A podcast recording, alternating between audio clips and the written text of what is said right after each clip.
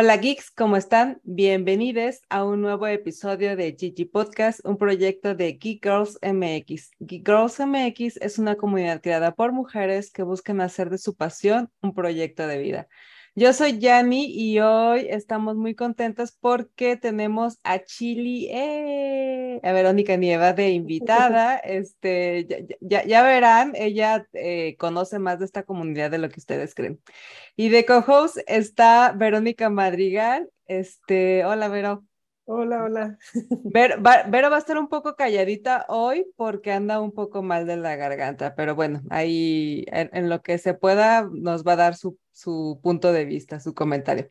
Y bueno, este, muchas gracias, muchas gracias Geeks por estar en este nuevo episodio. Muchas gracias, como siempre, por todo lo que hacen, por que este proyecto siga por todo lo que hacen para que crezca, porque ya saben que lo hacemos de puro corazón. También muchas, muchas gracias a nuestros patrocinadores RSS, el lugar en donde puedes hospedar tu proyecto de podcast, y Soho, el lugar en donde puedes encontrar la plataforma que buscas para digitalizar tu, tu proyecto. Y bueno, pues ahora sí, ya que hice las debidas presentaciones y agradecimientos, vamos a empezar con nuestra charla. Comenzamos. Muy bien, hola comunidad, ¿cómo están chicas? Y pues bueno, vamos, espero que la garganta me deje decir todo lo que quiero decir. Y una de las cosas importantes es justo presentar a Vero, a Chili, que su nombre es Verónica Nieva.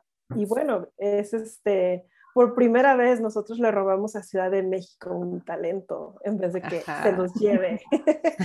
Entonces, Vero, Vero viene de Ciudad de México. Antes era una diseñadora gráfica y artista audiovisual que se cansó de trabajar para agencias de publicidad y armó un proyecto de ilustración digital con el propósito de explorar su propio estilo visual. A raíz de su trabajo en la comitiva de Geek Girls MX, cursó la licenciatura en gestión cultural en la Universidad de Guadalajara. Posteriormente estudió la maestría en comunicación de la ciencia y la cultura en el ITESO, en la que pudo profundizar en sus conocimientos acerca de los estudios visuales y la cultura visual. Durante esa etapa de estudios realizó ilustraciones y estrategias de comunicación digital para empresas interesadas en la divulgación de sus proyectos culturales. Actualmente se encuentra complementando la escritura de su tesis de investigación con un tema que bien podría significar la amalgama disciplinaria entre lo visual, la cultura y la investigación. Bienvenida, Chili. Qué gusto tenerte aquí. Hola. Qué padre, ¿verdad? Después de tantos años y estar aquí otra vez. Por fin, por fin.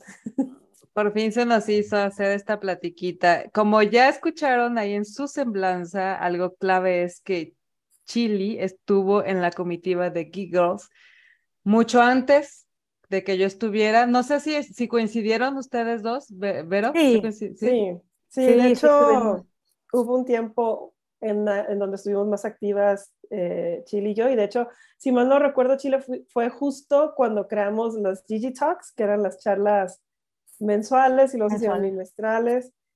Y por ahí, ¿qué más aplicamos? Creo que, no sé si sí te tocó desarrollar conmigo el primer Make Something Awesome, que fue el primerito en Nevermind, no, ya no. Entonces fue nada más los Gigi Talks.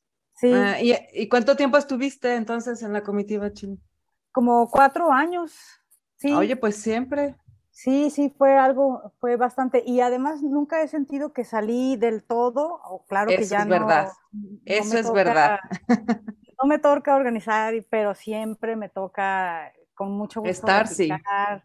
Y andar viendo a ver qué hacen y me anoté a, a este newsletter que tienen y cómo ha crecido la comunidad, pues claro que me lo he, me lo he, lo he observado en primera fila, muy interesada, muy fan, me encantaba de todo lo que han hecho, cómo creció muchísimo la, pues todo el movimiento, ¿no? Esto que, que, dices del Make Something Awesome, no me ha tocado participar por cualquier cosa de la escuela y pues yo veo proyectos muy, muy avanzados que además con, el, con esto que ustedes están haciendo, pues agarran padre, ¿no? Agarran eh, experiencia, eh, agarran ideas de gente que ya está mucho más avanzada en, para dar consejos sobre todo. Eso está padrísimo.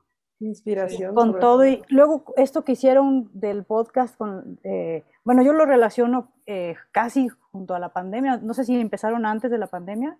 Justamente en la pandemia, fue, fue una alternativa que encontramos al encierro y, seguir comunicando e inspirando más chicas. Está padrísimo porque también es una, pues, una respuesta natural, obligado por la circunstancia contextual, ¿no? Eso está bien padre. ¿Cómo ustedes encuentran este formato, además en dos distintos espacios, o sea, Spotify y YouTube? Como caso de estudio, eh, las Geek Girls me siguen interesando. sí. luego, luego sí, este, terminamos siendo caso de estudio para varias tesis entre ellas la de Marisol, Marisol de la Peña, que es también parte de la comunidad, hizo una maestría y parte de su tesis tiene que ver con un estudio que hizo ahí de referente a la comunidad. Muy bien, chica ñoña. Sí, sí. Totalmente. Oye, Chili, ¿qué es lo más bonito que te ha dejado precisamente acercarte a una comunidad hecha por tanta mujer poderosa? ¿Y qué es lo que más te llevaste durante ese tiempo? aparte de amistades que hasta ahorita podemos presumir que, mantenemos activas, con todo y que no nos podemos ver para como antes, ¿no? Pero yo siento muy cerca a muchas chicas, pero más allá de hacer comunidad de amigas, este, de encontrar a gente que hace cosas, que te inspira, para mí lo más importante fue em, animarme a hacer cosas que no me había animado, como B chica, que fue en su momento una inquietud que yo tenía porque ya quería yo hacer mis propias cosas, ya saben, ustedes son diseñadoras y saben cómo es esto de seguir los, o sea, crear al gusto de un cliente. Yo tenía muchas ganas de alocarme y por fin lo hice con ese proyecto. Este, entonces, pues eso, ¿no? Eh, hay que buscar crecer y, y la seguridad que, que yo pude ver en muchas, muchísimas chicas cuando el segundo meetup, que fue cuando yo me integré, eh, poquito antes porque me tocó organizarlo, o sea, yo llegué directo a la comitiva. este, entonces, eh, ver que las chavas se aventaban y hacían esto y aquello y, nos enseñaban sus dibujos y sus podcasts, todo aquello que, sucedía en los meetups a mí me, me, echó eh, pues eso, ganas de creer en lo que me gustaba, ¿no? Y aventarme. Entonces, pues, seguridad.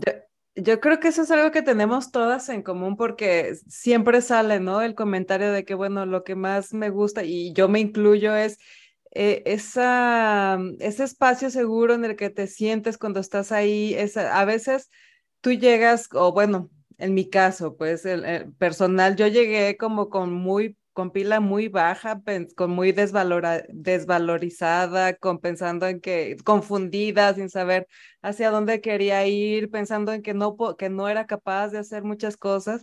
Cuando llegué a la comunidad y, vi todas esas chavas ahí enfrente, empoderadas, echándote porras y contagiándote de todo ese entusiasmo, wow, salí, salí revolucionada y para mí fue un, un, recargar la pila, un, un, volver a, creer en mí, un volver a creer en, en, que podía, en volver a soñar y creer en que, los sueños se podían hacer realidad.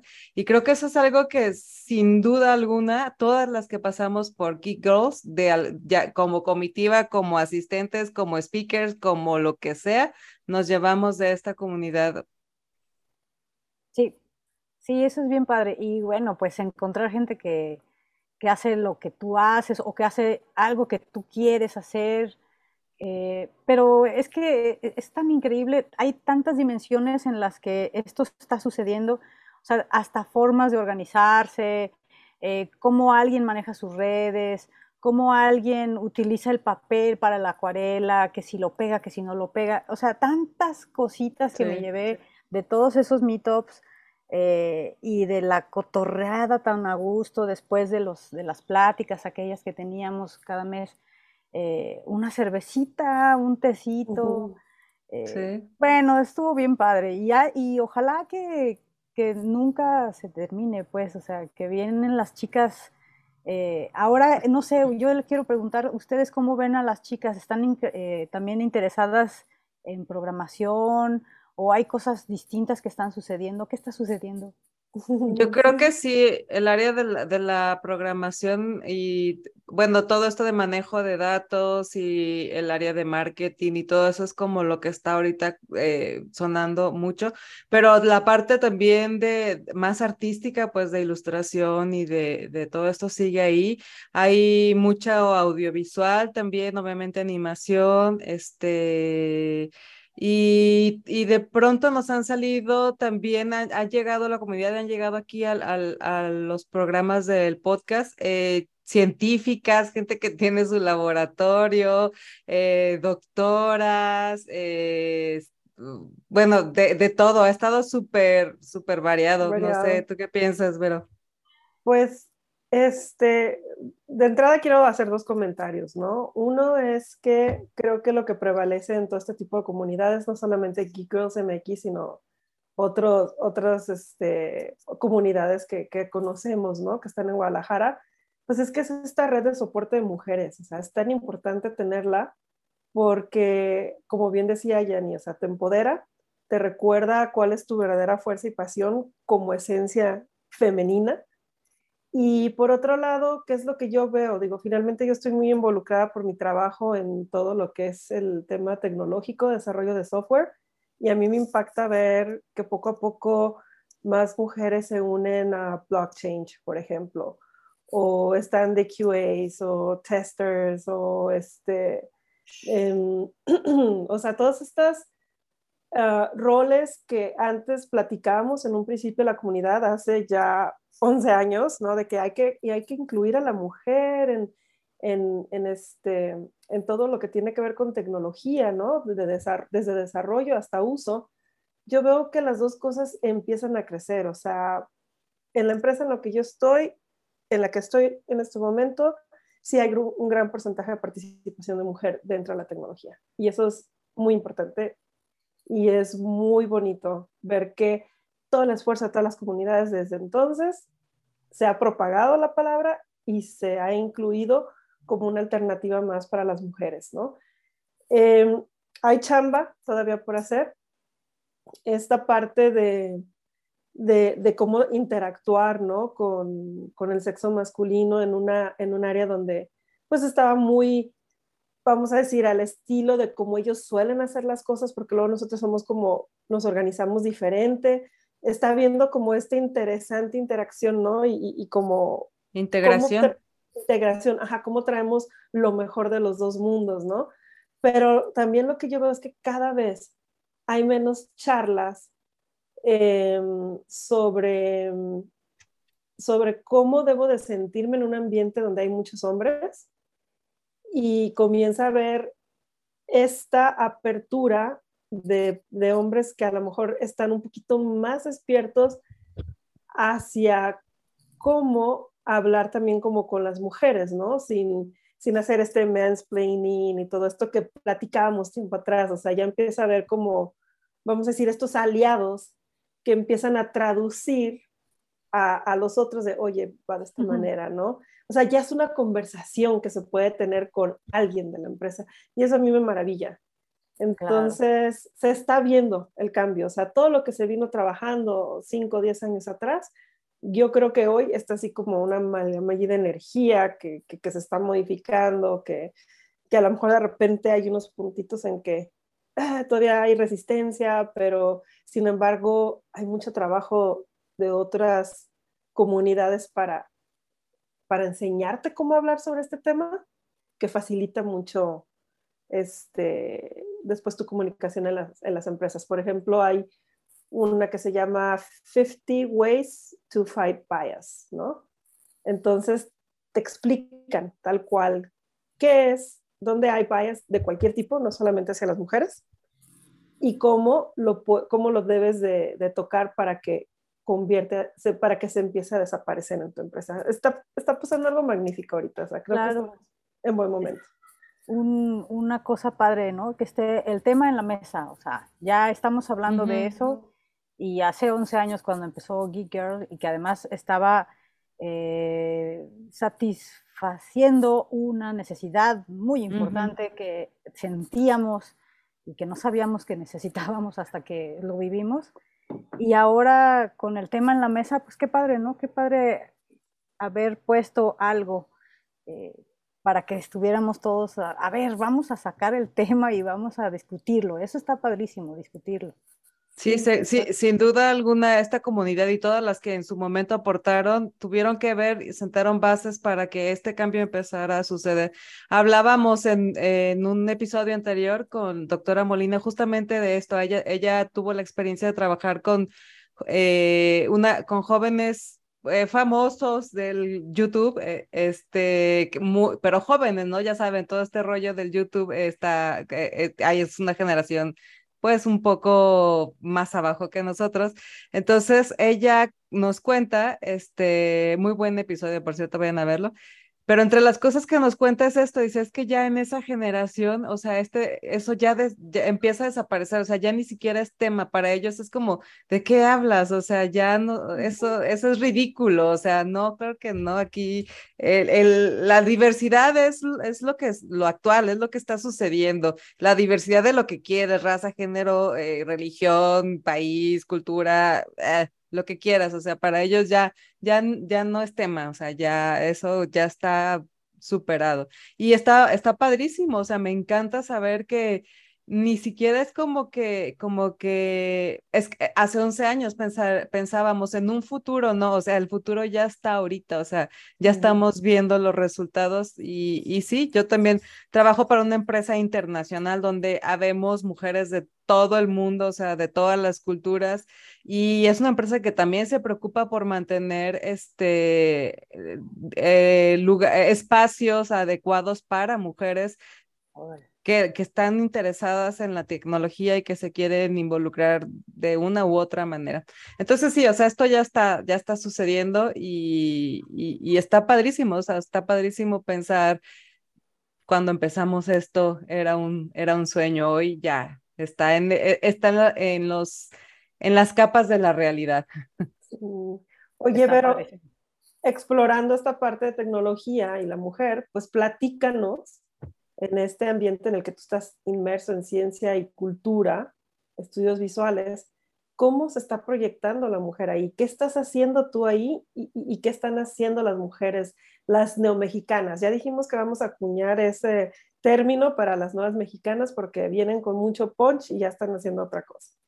Ah, qué loco que lo menciones. Fíjate que en el arte, en la, en la historia del arte en México, hay una corriente que yo estoy justamente investigando que se llama el neomexicanismo, que es una corriente artística en los ochentas.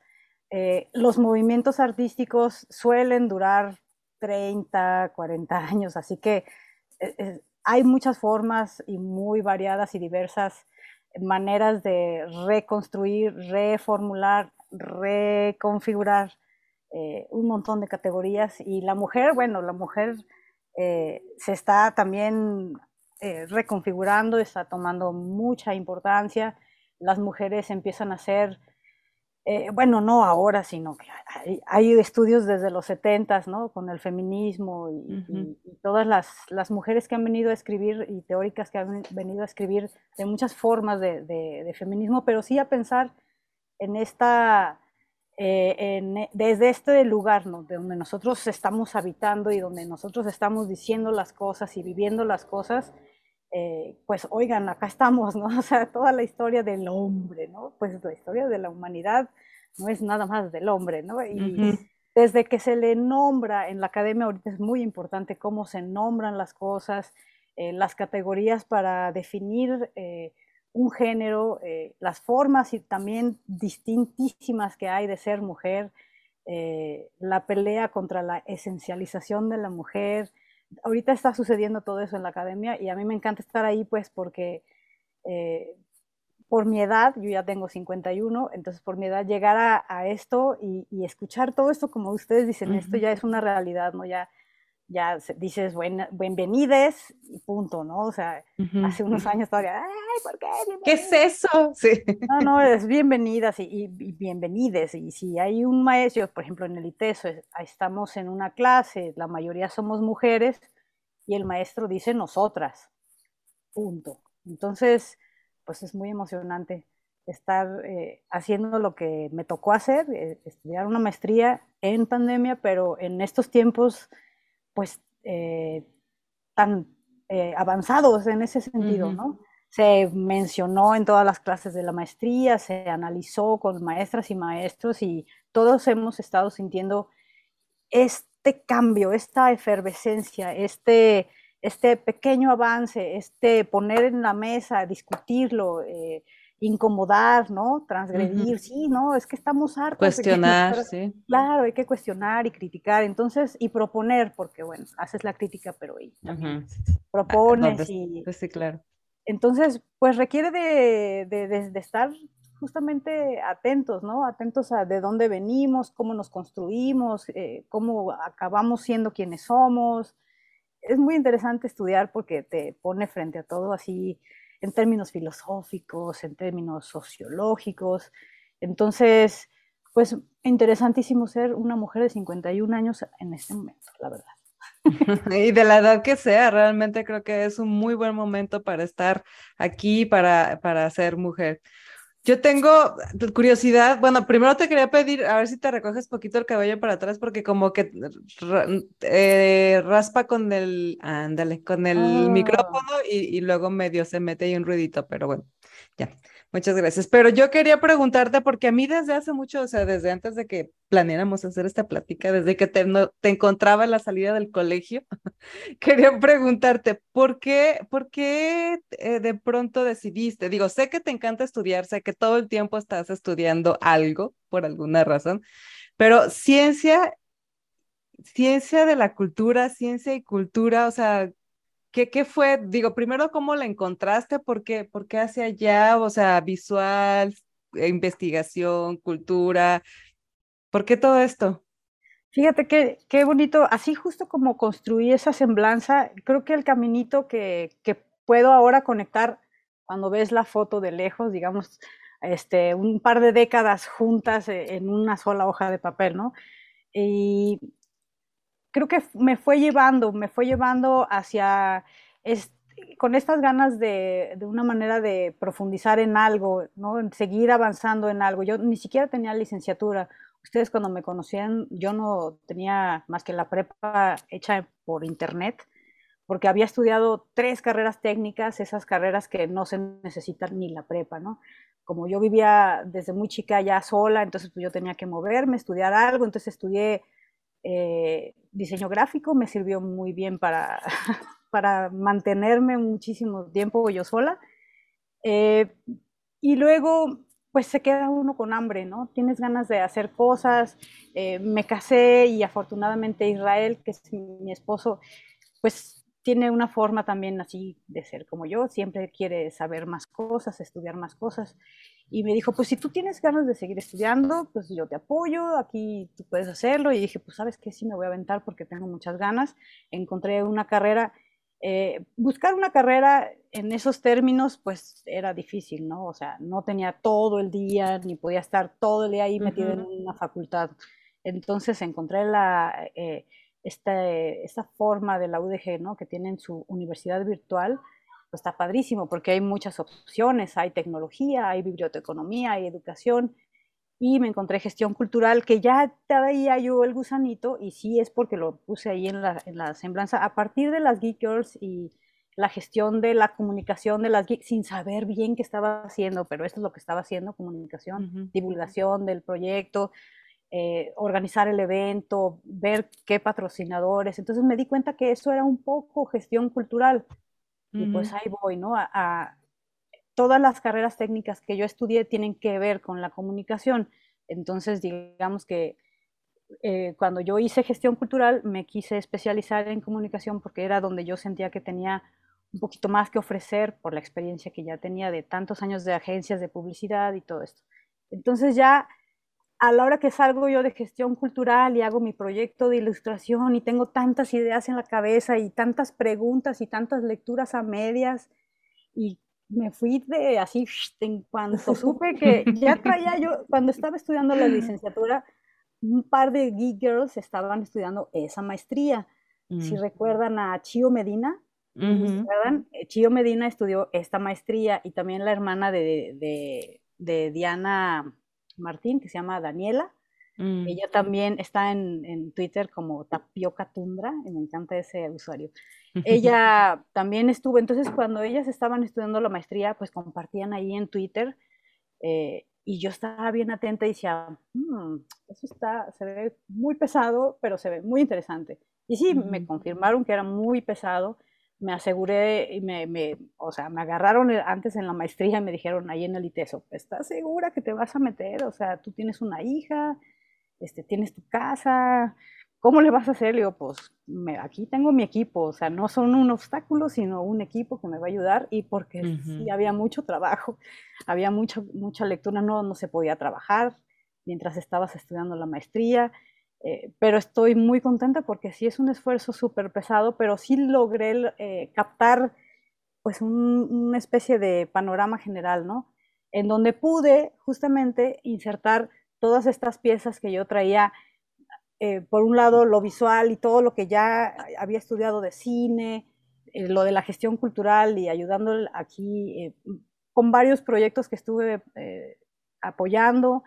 Y, entonces, pues armé algo que tuviera que ver con esas tres cosas, ¿no? Armaste rompecabezas. Armé un rompecabezas que resultó muy interesante para todos porque la, la imagen que estoy yo en este momento investigando es la imagen de Frida Kahlo entonces, pues Frida Kahlo ahorita está estallando, como cada 20 años, resulta que en mi investigación descubrí que cada 20 años estalla esto. Eh, entonces en los 80 se estalla, en el 2000 estalla y ahora en el 2020 vuelve a estallar. Y pues todos los días hay una noticia nueva en el mundo que tiene que ver con Frida Kahlo, entonces estoy muy, tengo mucho trabajo. ¿Y tú por qué crees que pasa esto? ¿Por qué crees que se repite este fenómeno? ¿Cuál es tu, hipótesis? ¿Cuál es tu hipótesis? así fue como entré a la maestría preguntándome, pero ¿por qué hay tapabocas de Frida Kahlo y no hay tapabocas de Cantinflas o de María Félix? ¿Qué, ¿Qué, está pasando ahí, no? Entonces me clavé mucho para leer un montón de cosas que me ayudaran a explicarlo y fui armando una hipótesis que yo me empecé a dar cuenta que se había convertido en un icono, entonces ah, estaba dejando de ser persona para empezar a ser un icono, una cosa que ya es armado, una cosa que te comunica un montón de cosas cuando tú la ves. Eh, entonces, pues hay... Como por ejemplo, o sea, por ejemplo, eh, esto que, que, sucede desde los 80 con, con los artistas homosexuales, por ejemplo. Los artistas homosexuales en este despertar sexual de los 80 eh, muchos artistas neomexicanistas empezaron a reconfigurar y a redefinir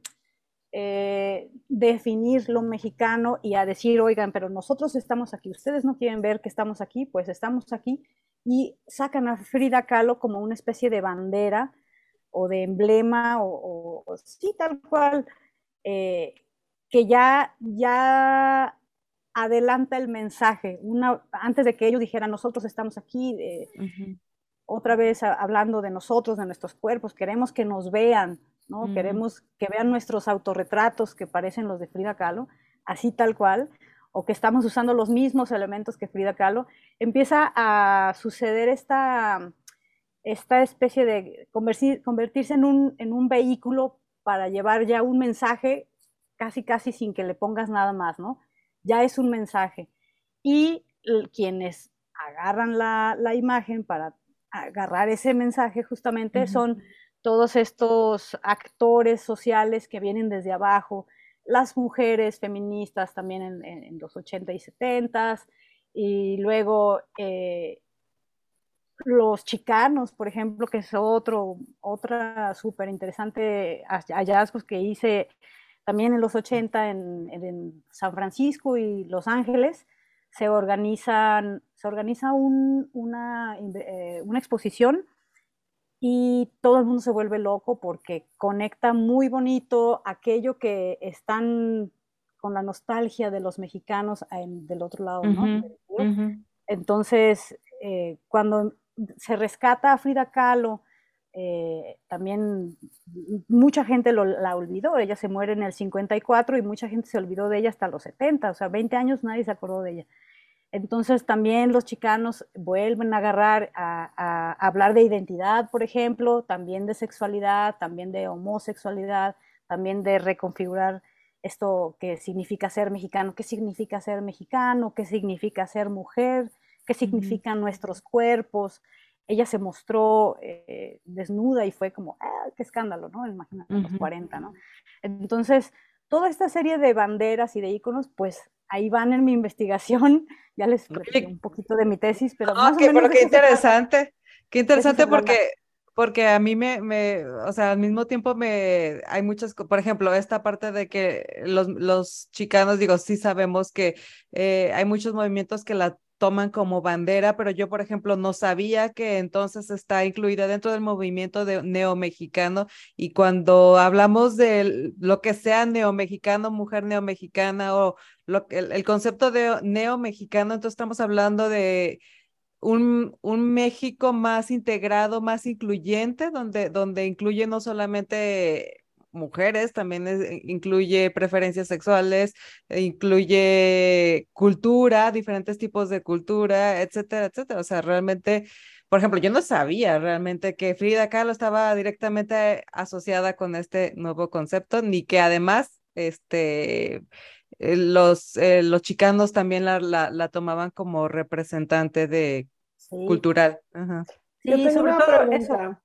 Venga. Yo tengo una pregunta, Chili. Eh, me llama la atención cuando dices, ¿no? Frida Kahlo es un ícono, es un vehículo, ¿no? Para que lleva este mensaje. Entonces, si tú pudieras desglosar ese ícono para saber como cuáles justo eh, esos ingredientes que conforman a Frida, Frida, con lo que todos se, se identifican, ¿cuáles serían para ti? Sabes que hay una cuestión súper interesante con Frida y es el asunto de la, del autorretrato el autorretrato es una forma súper, digamos, hasta tramposa de captar la atención porque hay unos ojos que te están mirando.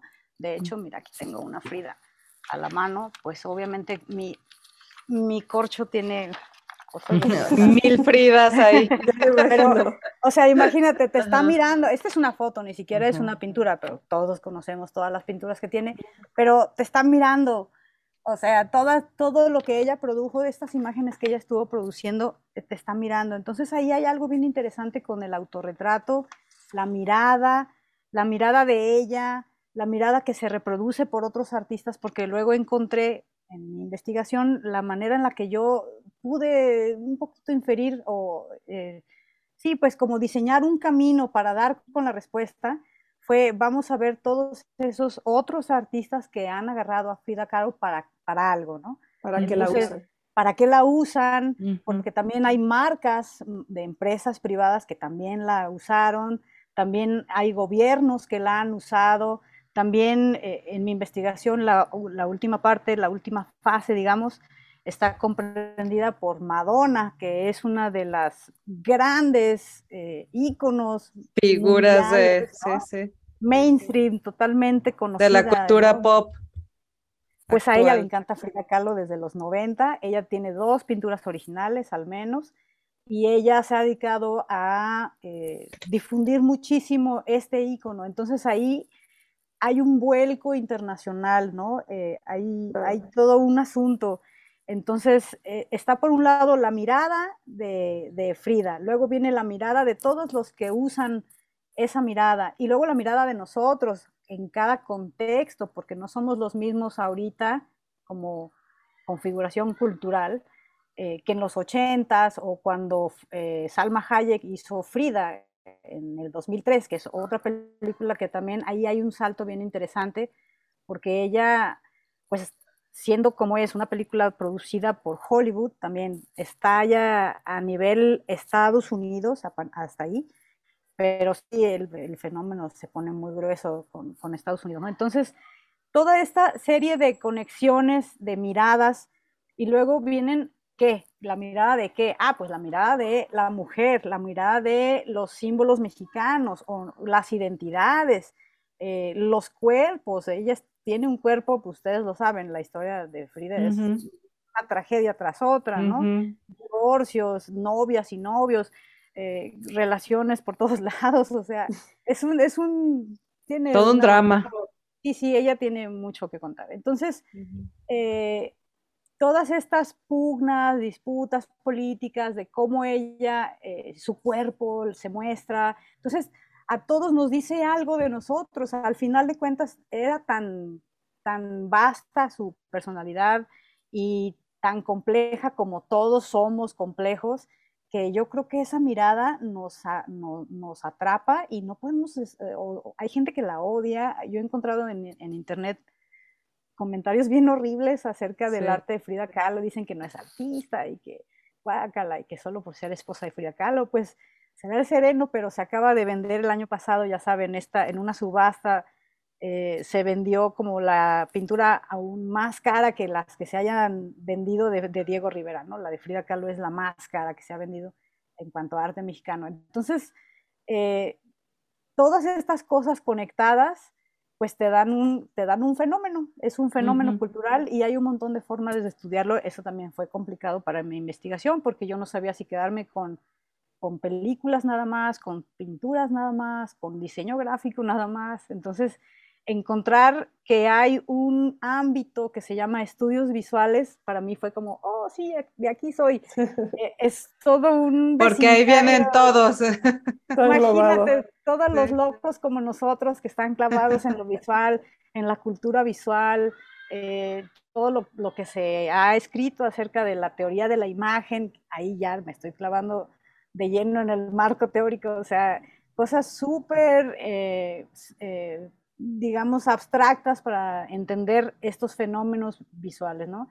Entonces, pues yo estoy bien, bien emocionada con mi investigación, como pueden ver, y espero en unos meses tener la lista para compartirla y que todo el mundo pueda leerla. Tendremos que invitarte otra vez, pero porque no nos puedes dejar así nada más a medias. Como final de serie, oye. Sí, sí, sí.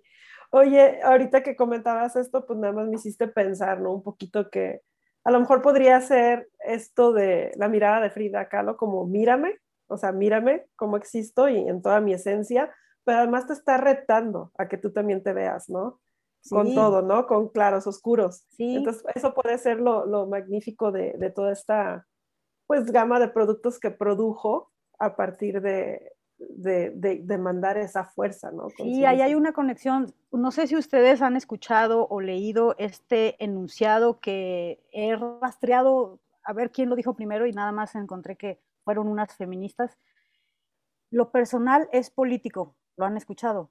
Sí, sí. Bueno, en todos los estudios que he leído, Frida Kahlo es un ejemplo, así, ese es el botón de muestra de cuando tú dices lo personal es político, pues claro, por eso el autorretrato es político y por eso el arte político trasciende y nos mueve y entonces nos sigue fascinando y entonces los artistas por eso siguen usando la, imagen, ¿no? Y por eso seguimos nosotros, este, pues fascinados también. Yo me declaro fan eh, de, Frida y fue lo primero que tuve que decir en mi tesis. A mí me encanta y me encanta porque me acuerdo cuál fue la primera vez que vi una pintura y ahí voy empezando ahí, así empieza mi tesis, justamente para decir, bueno, yo estoy eh, siendo parte de esta fruición, como le llama uno de mis, eh, de mis autores que, que analizo. La fruición es un es un sentimiento de cuando algo te hace casi babear, ¿no? O sea, te, gusta, te encanta, lo ves y dices, qué bonito, o incluso las imágenes horribles también causan una especie de fascinación, ¿no? Las imágenes, eh, bueno, son tremendas, son políticas, son transgresoras, pero entre más sentidos te mueven, más poderosas se vuelven. Claro. Sí. más significante y recordables, ¿no? Memorables. Memorables. Oye, Vero, y este, una pregunta, me, dejas con, la curiosidad. ¿Cuál fue el primer cuadro de Frida Kahlo que te impactó y por lo cual te enganchaste? Yo también quiero saber eso. el de las dos Fridas, sí. Mm. es que lo vi en persona, o sea, es un, es un cuadro muy grande. Estaba justamente en los ochentas, yo estaba de vacaciones en el DF, ya para esas alturas yo ya vivía acá, en Guadalajara y fui de vacaciones y lo vi en el Museo de Arte Moderno y me quedé que no podía creer que estaba mirando. O sea, es una pintura que tiene tantas, tantos detalles, si recuerdan, pues hay ahí un par de corazones conectados con una eh, vena que sangra. De un lado ella está sosteniendo un, un, retrato, y debería haber preparado esa imagen. Este, Pero yo creo, es, es uno muy reconocido, yo creo que es el de las dos Fridas, todo el, el de las dos Fridas, si no vayan y, búsquenlo, pero sí, yo, a mí me pasó igual, yo también fui un, de, de, paseo a la Ciudad de México cuando la primera vez que lo vi, este, pero a mí me causó, eh, es, me, dio mucha angustia, o sea, para mí el dolor era, era súper evidente, así, en, en, general, yo sé que es es el arte, es eh, los detalles, es, para ese entonces yo todavía no analizaba todas esas cosas, ¿no? Digo, sí, siempre me gustó dibujar, pero no llegaba a ser tan crítica en ese sentido, pero para mí lo que es muy memorable es el dolor que transmitía. Sí, sí, pues mucha gente se queda atrapada en, en, en eso, ¿no? Y yo creo que, bueno, yo, a mí me pasaba un montón de como identificaciones, o sea, yo también soy mexicana, yo también soy mujer, claro, no compartimos el mismo tiempo, pero ella supo hablarle a, otros tiempos que iban a venir y eso es lo interesante de estas imágenes que ella fue creando, se convirtieron en imágenes súper eh, potentes, ¿no? Que a pesar de que hayan pasado todos estos años, ella acaba de cumplir 115 años de nacida, o sea, de, su aniversario, pues, de, nacimiento, son 115, o sea, es un montón de tiempo para estar tan vigente y, es interesante. Y, fuera de Frida Kahlo, porque lo podemos ver con otros artistas, supongo que habrá un montón de investigadores que ya fueron a estudiar a Van Gogh, a Da Vinci, pero sobre todo cómo luego estas imágenes van siendo rescatadas por las eh, nuevas, las culturas pop, las, culturas actuales, ¿no? Cómo la gente se apropia de las imágenes y usa las imágenes para otras cosas y eso es súper apasionante. A mí se me hace bien padre, ¿no? Sí, Como el arte de Banksy también o, o, este, ay, se me fue el otro nombre, pero, pero de repente e, e, estas pinturas o manifestaciones que parecieran como hechas a capricho por niños, pero que a la vez son muy fuertes visualmente. Y, ah, como Basquiat. Basquiat, quiere decir, sí, Banksy y Basquiat, o sea, más bien Basquiat y, este, y, yo siento que están gritando al mundo, o sea, aunque son trazos, para mí siempre ver a Basquiat es como gritar, no sé, de alguna forma. Claro, es que es, eso que tú sientes, ahora lo entiendo después de haber tenido dos años de maestría, pero eso que tú sientes por dentro es justamente el, el movimiento político, o sea, ese, esa ideología que te llama o que estás en pro o en contra, me encanta, me encanta el arte porque siempre te pregunta cosas, siempre hace que, que, te veas así a ti mismo, te incomoda. Es muy raro el arte que, mm, ¿no? Que pasa desapercibido, sí. Decorativo y dices, bueno, está bonito, pero no. te guste o no, o, sea, sea, sea tu, tu estilo o no, el arte pues se queda, ¿no? O sea, y, y es como, eh, volviendo a Frida, o sea, Frida como dices, mucha gente la odia, pero sea tu favorita o no sea tu favorita, seguro reconoces un, un cuadro de ella, ¿no? ¿Puedo compartir pantalla ahora sí, si quieren? Sí, adelante, adelante. ¿Se permite? Sí, claro, claro. Y de hecho, para quienes están en Spotify, van a tener que ir a ver esto a YouTube. A YouTube. Esto sí es muy visual. Miren, ahí está la gran pintura esta que, que, les decía. Entonces es una pintura que no puedes, no puedes irte como, ah, mira, ahí está esa pintura y luego te vas caminando. No, o sea, hay todo un asunto, o sea, ¿por qué hay dos de la misma mujer para empezar, no? ¿Por qué están vestidas así? ¿Por qué se les ve el corazón? ¿Por, qué, está, conectado el corazón? ¿Por qué, porque trae unas tijeras en la mano? ¿Por qué escurre sangre? Sí, yo todo eso me acuerdo. Hay además, un montón de cosas. El, el, fondo gris, así de nubes, como un día de esos nublados grises, borrascosos, ya sabes, sí. Claro, sí, esa, esa misma, dices, bueno, si es un autorretrato, porque hay dos, habla de una separación, una duplicidad, una oposición por los vestuarios. Entonces, escogí algunas pinturas de Frida para la investigación, pero realmente fue bien difícil porque todas tienen tanta cosa. bueno, pues con razón es un, es, es un objeto de tanta investigación, ya les voy a dejar de compartir. Muchas pues gracias. Pues qué interesante. Os digo, sí sabía yo, qué bueno que preguntamos, porque sí sabía yo que estabas haciendo esta maestría, pero no pensé que no tenía tanto detalle de, ella. Pero sí, definitivamente vas a tener que venir a darnos una charla después, cuando llegues a tus conclusiones. Sí, estoy elucubrando por ahí, haciendo planes, a ver si armo un taller. Eh, a lo mejor podemos hacer algo para las geeks. Estaría padre, sí como un, si volvemos a las, eh, a las pláticas presenciales. Es la idea. con mucho gusto les comparto un resumen de lo que hallé dirigido a ilustradoras, pero también a historiadoras de arte, eh, a, a, ilustradoras y diseñadoras en general, pues todas las personas chicas de la comunidad que quieran, eh, que tienen que ver con los estudios visuales o con algo al respecto, lo audiovisual también.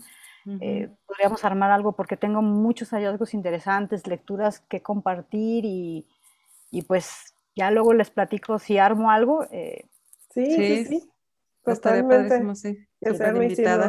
Y, si no, para el Meetup, que sí se va a hacer el próximo ah. año, híbrido uh. y, en línea, entonces pues vete preparando, claro que sí. Genial.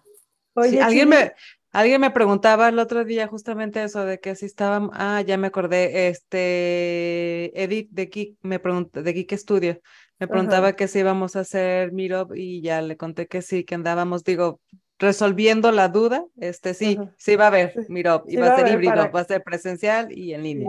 para que se vayan preparando, chicas, porque va, va a estar pues va a ser un poquito más eh, la audiencia no presencial, digo, para seguir con todas las medidas de prevención y, que ante todo todos nos vayamos con una buena experiencia, pues va a ser un, un este, personas pues, más limitado, pero pues estén atentas, o sea, si no, se van a perder el presencial.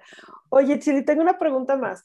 Ok, so dentro de, de, de esto de divulgación, de proyectos culturales, ¿qué es lo que tú ves que están haciendo más las mujeres, las neomexicanas. O sea, ya hablamos ahorita sobre tu investigación y es dentro del aspecto de la pintura, pero ¿tienes algún eh, tipo de, pues no sé, de, no descubrimiento? descubrimiento, estadísticas, de lo que más está haciendo la mujer, si es dentro de la cultura, si es dentro, pero dentro de la escultura, pintura, o sea, ¿qué, qué has visto? Pues en la academia, en la academia he visto chicas muy trabajadoras y muy comprometidas y con, un, con este, por un lado, con este terrible sentimiento de que no estás dando el ancho, el, terrible síndrome de la síndrome. ¿no? Ah, sí. Muy incómodo, pero luego ves que los compañeros, pues ¿qué te digo? No se esfuerzan, los, los chavos no se esfuerzan porque están acostumbrados a tener todo, pues, facilito, porque son hombres, porque es una realidad. Entonces, eh, las chicas de hoy, las chicas académicas, sí, wow, mm. qué compromiso, qué, qué serias, pero qué divertidas y qué, qué forma de, de, entregarse a los estudios y sin, sin dejarse mm, distraer. Ellas saben a dónde van, tienen planes, eh, el, plan aquel tradicional de casarse muy jóvenes y tener hijos rápido, no tienen presión de nada. Las chicas de eh, estas que yo conocí, pues eh, todas estas compañeras de, de varios ámbitos ahí en la academia, ellas van a lo suyo y no tienen miedo de decir lo que tienen que decir.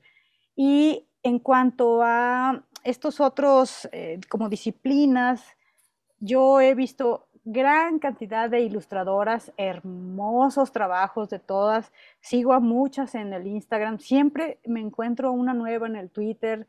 Eh, se está conformando también una hermandad con todas las chavas de Latinoamérica que también están produciendo y gracias a tantos años de Internet las fronteras empiezan a eh, también a valernos, porque con el Internet te puedes comunicar muy rápido con otras comunidades, entonces se están formando cadenas eh, de colaboración y de estar en contacto con Chile, con Puerto Rico, con Argentina, por supuesto, Uruguay, mucho trabajo interesante, también en la academia, por cierto. Entonces, creo que hay fuerza, es como si, no sé, esta es una lectura muy personal mía, por mi experiencia y mi vivencia, pero es como si me estuviera dando cuenta de, la potencia y de la fuerza que tenemos cuando nos organizamos y nos imponemos y, cuando por ahí saltan las tesis con el violador eres tú, como estos movimientos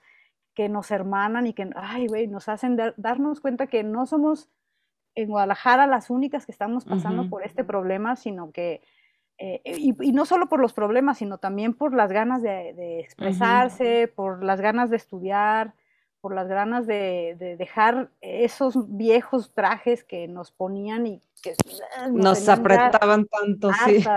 Entonces, este nuevo renacimiento, claro que es como un renacimiento eh, de, las chavas, de todo el mundo, pues yo estoy encantada de, leer autoras, eh, no hace falta nada más los señores, ¿no? Los teóricos. Por ejemplo, ahora en, en Twitter hay un gran movimiento sociológico, ¿no? O sea, todos los eh, maestros que dan sociología en, universidades mexicanas se fueron a Twitter a, pues a discutir, ¿no? A discutir muy padre, pero cuando empezaron a tocar el asunto del canon de los autores masculinos, híjole, ahí sí saltaron. Se pues, armó la Troya. ¿Cómo vamos a dejar de hablar de Bourdieu y de Foucault y todos los muy interesantes autores están en mi tesis, pero también hay un montón de, autoras que yo quiero leer y que falta que lleguen a la academia a los programas eh, principales, ¿no?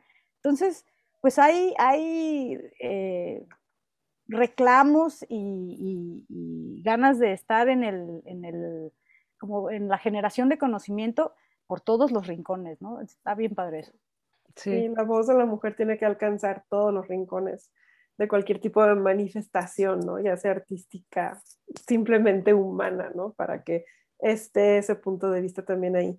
Oye, y, de estas personas que, sigues, que te encantan, ¿cuáles serían como tus dos recomendaciones que dices, deben de seguir estas mujeres, deben de conocerlas? Bueno, no la limites con dos, más bien tus recomendaciones. Fíjate que las voy a anotar. ¿Cuáles serían las diez? Ah. Me das tus 100 recomendaciones, por favor. Se los voy a pasar luego por Twitter porque no me sé los nombres. Ahí, por ejemplo, hay los ponemos en, la, en la descripción. sí. sí, hay, hay maestras eh, de la UNAM que también vienen a la UDG. Una se llama Carolina, de eso sí me acuerdo. Sus nombres, como no los conozco en persona, pues no me lo sé. Pero hay varias, hay por lo menos sí tres eh, maestras de la sociología que están poniendo temas en la mesa, discutiendo, contestando a los troles. Eh, y teniendo pues esta, esta visibilidad tan necesaria porque luego muchas otras estudiantes, yo por lo que veo en, las dinámicas de, comunicación con estas maestras, ellas eh, levantan mucho este polvo tan interesante que pasa con la representación. Cuando tú ves a una mujer haciendo algo, todas esas chavas que están estudiando o incluso pensando en estudiar, pues es, o sea, tú que sabes que un tweet eh, ¿qué puede hacer un tweet, no? O sea, hacer que una chava diga, hoy va a ser. Puede ser un trigger para que tú. Sí, representación. Entonces, sí, luego les voy a pasar estas, estos, estas cuentas de mujeres estudiosas, que es más, una ya para el curso de verano, hace, lo, publicó hace como un mes, armó todo un una, eh, una eh, programa de lecturas para su clase armado con solo mujeres, solo teóricas de la sociología. Entonces, eso sí, wow, ¿qué? ¿Cuáles? ¿Quiénes? ¿No? Eso, eso se me hizo muy, muy importante. Es que está padrísimo, o sea, realmente estamos levantando la voz ya en cualquier ámbito, o sea, cultura, eh, pedagogía, el ámbito artístico, comunicación, eh, económico, también financiero, o sea, en, todas partes está, estamos ya, y eso está, eso está genial, realmente está, es algo como para celebrar. Sí, y, y, para celebrar y luego pasar, bueno, ya, ok, ya, como tú dices, bueno, ya lo superamos, o sea, las chavas de hoy y los chicos ya, o sea, ni siquiera están hablando de si hacemos caso o no le hacemos caso ellas ya están en el, se da por sentado. Mi hija, por ejemplo, 11 años, y ella no le van a venir a decir qué juguetes puede usar, o sea, por favor. Entonces, ya estamos... En o que no puede usar azul. Es que Entonces ya eh, veo esta nueva generación, ya las, las chavitas, ya ni siquiera cuestionándose sobre si pueden o no hablar, sino ya ah, eh, proponiendo Dándolo por hecho, sí. cómo vamos a solucionar los problemas de hoy, ¿no? ¿Cómo vamos a solucionar el cambio climático? ¿Cómo vamos a solucionar el problema del plástico, la pobreza? O sea, ya, ya las chavas ni siquiera están perdiendo el tiempo como eh, en pelearse. dicen o no dicen, ellas van y hacen, ¿no? Y eso... En pedir permiso ya, ya no están pidiendo permiso, exacto. Ellas ya están naciendo en este nuevo mundo en el que está el tema sobre la mesa y ellos se van a beneficiar directamente de estas aperturas, ¿no? Claro, no está hecho, pues tenemos muchos problemas ahora con lo de Devani, da mucho coraje que todavía estamos así, ¿no? Pero pues cada quien hacer su parte, ¿no? Eso, no desesperarse y cada quien hacer su parte. Exactamente. Oye, y cambiando este un poco y no de tema, porque seguimos hablando de ti y tus proyectos. Eh, cuéntanos de B Chica, ¿qué es B Chica? ¿Por qué nace B Chica? ¿Qué necesidades cubre en Verónica B Chica? Cuéntanos. Fíjate que al principio ya les, les había platicado que el, inicio de ese proyecto fue de ilustración y conforme fui avanzando en también yo mis estudios y mis hallazgos y lecturas, entonces me di cuenta que, sí quería hacer ilustración, pero también quería hacer un montón de cosas más. Quiero seguir investigando todo lo visual y, así, produciendo y escribiendo artículos y ojalá pueda dar clases. No nada más eh, a las Geek Girls, pues, sino al ITESO, por ejemplo, a alguna universidad. Entonces, eh, ahorita yo creo que es un muy buen momento para seguir replanteando de qué tamaño se va a poner ese proyecto, porque ahorita eh, el último año se llamó comunicación y arte, porque ya estaba haciendo justamente estrategias de divulgación cultural, ¿no? Entonces, entre que es ilustración y ya a lo mejor vuelvo a hacer camisetas o a lo mejor no, a lo mejor más bien hago arte, entonces estoy así como, ¿para dónde me voy? Eh, por lo pronto van a seguir encontrando ilustraciones que cuando tengo tiempo las termino. Trato de, armar eh, estas, bueno, estas ilustraciones tienen que ver con mi interés eh, cultural, por ejemplo, formas visuales de plasmar vivir en Guadalajara, ¿no? Entonces tengo estas ilustraciones que, que, tienen el piso cuadradito de Guadalajara de blanco con rojo, ya sabes, este mosaico. Un poco de arte urbano tengo arte de ese tipo, tengo eh, monumentos, eh, flores y, todo, todo esto que tiene que ver con vivir en Guadalajara. Eso se me hace súper interesante, sobre todo cuando tú ves algo, eh, por ejemplo, un mosaico y dices, tú que vives en Guadalajara, ¿sabes Lo reconoces. Sí, o y sabes de dónde es. Ese cuadrito, un cuadrito blanco y un cuadrito rojo, seguro alguien en Ámsterdam o en Morelia a lo mejor no se lo sabe bien, ¿no? no sabe bien qué está pasando, pero ya para nosotros los tapatíos, me incluyo, eh, es algo, ¿no? Es, un sentido, o sea, estás hablando de las calles tradicionales, de los barrios, eh, del eh, centro de la ciudad. Exactamente, entonces hay, hay sentidos que se comunican solo con un cuadrito de colores. Ese tipo de comunicación visual con sentidos culturales urbanos son los que me interesan. me di cuenta que también puedo, puedo decir que tengo aptitudes para la investigación porque leo como loca y leo mucho. Y, entonces, bueno, pues eso, mi proyecto seguramente va a seguir creciendo y no sé hasta dónde va a llegar. Ahorita eh, está en eso, ¿no? Está en, en, crecimiento. Hay un mosquito. Está en crecimiento. Ya veré qué, qué logro. También luego nos contarás de eso. Sí, y hasta donde tenga que llegar, va a llegar. O sea, lo, lo, maravilloso de esta etapa en la que estás, Chili, es como estar parada frente a todo este mundo de posibilidades. Y dices, todo esto, así, ¿no? Como, como una, ahora sí que como un, como un alquimista, así de que tengo todos estos elementos, ¿qué voy a hacer con todo esto? Qué maravilloso, disfrútalo mucho y mil felicidades porque también un tip que debes de, de pasarnos es cómo lograste mantener este equilibrio, ¿no? Entre casa, familia y estudio, este, entre presencial, en línea. Ajá. Platícale a, las geeks como aquí unos tips, ¿no? Para que pues más chicas se animen a, dar ese salto por más eh, pesado y duro que, que sea, ¿no? Claro, pues yo creo que se reduce a, por un lado, que te plantees eh, cuáles son tus intereses, cuál es la vialidad de los proyectos que te planteas y, luego la toma de, acciones. O sea, vete a... La parte difícil. No, no, no, ponte un horario, eh, levántate y haz lo que dijiste que ibas a hacer. Y no le dijiste al vecino o a tu esposo o esposa, sino te lo dijiste a ti misma. Tú dijiste que querías hacer una cosa y por ser fiel a, tu yo del pasado y, a tu yo del futuro, o sea, tratar de hacer esa conexión con todos tus tus tiempos y decir, me lo voy a aventar porque quiero hacerlo y porque se siente bien bonito terminar algo, ¿no? Algo que te planteaste. Entonces, pues hay que ser muy disciplinado y, no me refiero a la cuadradez, de decir a las 7 me levanto, a las 9, no, simplemente eh, palomea tus pendientes y no dejes de, de trabajar, pues. Y rodéate si puedes de un buen equipo, porque en mi caso, si no hubiera sido eso este, así, yo no hubiera podido hacer nada de lo que hice. Entonces, pues ármate un equipo de amigas, de vecinas, primas, madres, esposos, todo lo que se pueda. Me encantó lo que dijiste al principio de que tu familia no es un obstáculo, es un equipo de trabajo. está padrísimo. Eh, de hecho, yo quería cerrar con, con eso antes de, porque ya se nos vino el tiempo encima, pero quería, quería cerrar con eso, con, con esa frase que dices de que, que tu familia no, no es un obstáculo, es un equipo.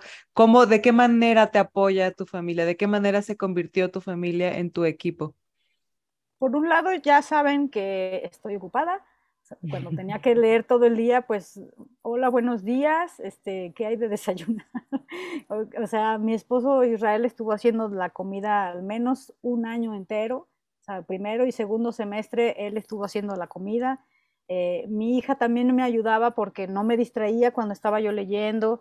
Eh, ellos hicieron muchas actividades también por su lado, eh, pudieron ir a jugar, a lugares de, no sé, unidades deportivas o trataba de hacer yo algunas cosas con ellos, pero la tranquilidad que yo tenía, decirles, ¿saben qué? Tengo que entregar una reseña para el domingo y no puedo ir con ustedes ni al mandado, o sea, lo siento, tengo que estar aquí, no me he bañado, no he comido y tengo que leer y tengo que escribir y que les vaya muy bien. Y ya saber que no iba a...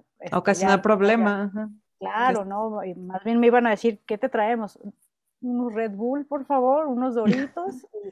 Todavía tienes esa maña, pero todavía tienes el Red Bull, que te conozco. Sí, el Red Bull y yo hacemos... Hay cosas que no cambian. Exacto. lo siento.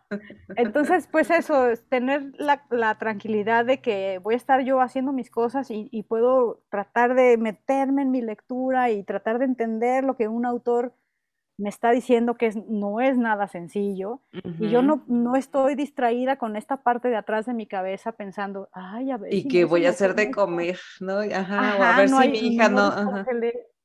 Ajá. que hay que hacer la tarea, no. O sea, ese ratito ya sé que es para mí, para mi entendimiento eh, y, y, para mi tarea. Entonces, pero eso en todo, no nomás la tarea, o sea, supongo que cuando ya tenga el trabajo, pues también otra vez, ¿no? Ahí les va cada quien su parte, ¿no? Somos equipo y cada quien hace su parte.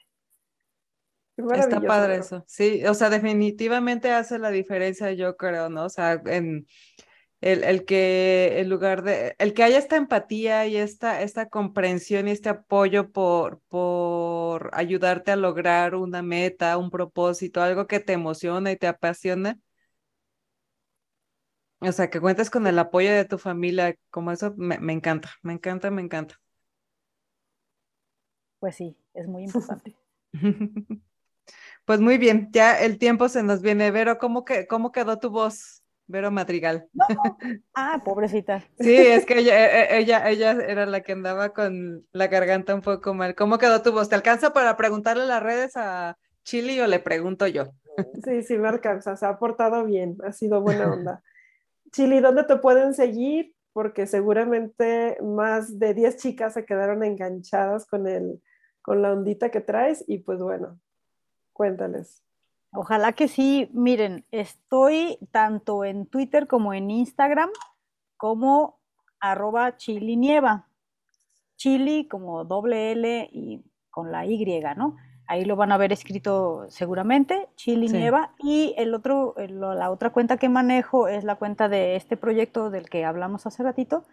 Y está como arroba bechica comunica.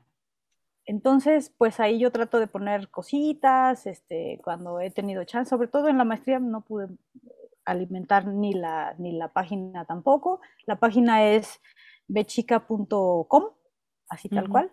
Eh, y pues eso, estemos en contacto, la chava que se interese por los estudios visuales o por algún posible taller eh, o por nada más platicar o juntarse con los lojitos que nos gusta esto del arte y, la investigación o el diseño gráfico, pues Chili Nieva, a sus órdenes. Y pues encantada, muchas gracias por haberme invitado, eso me emocionó muchísimo recibir la invitación.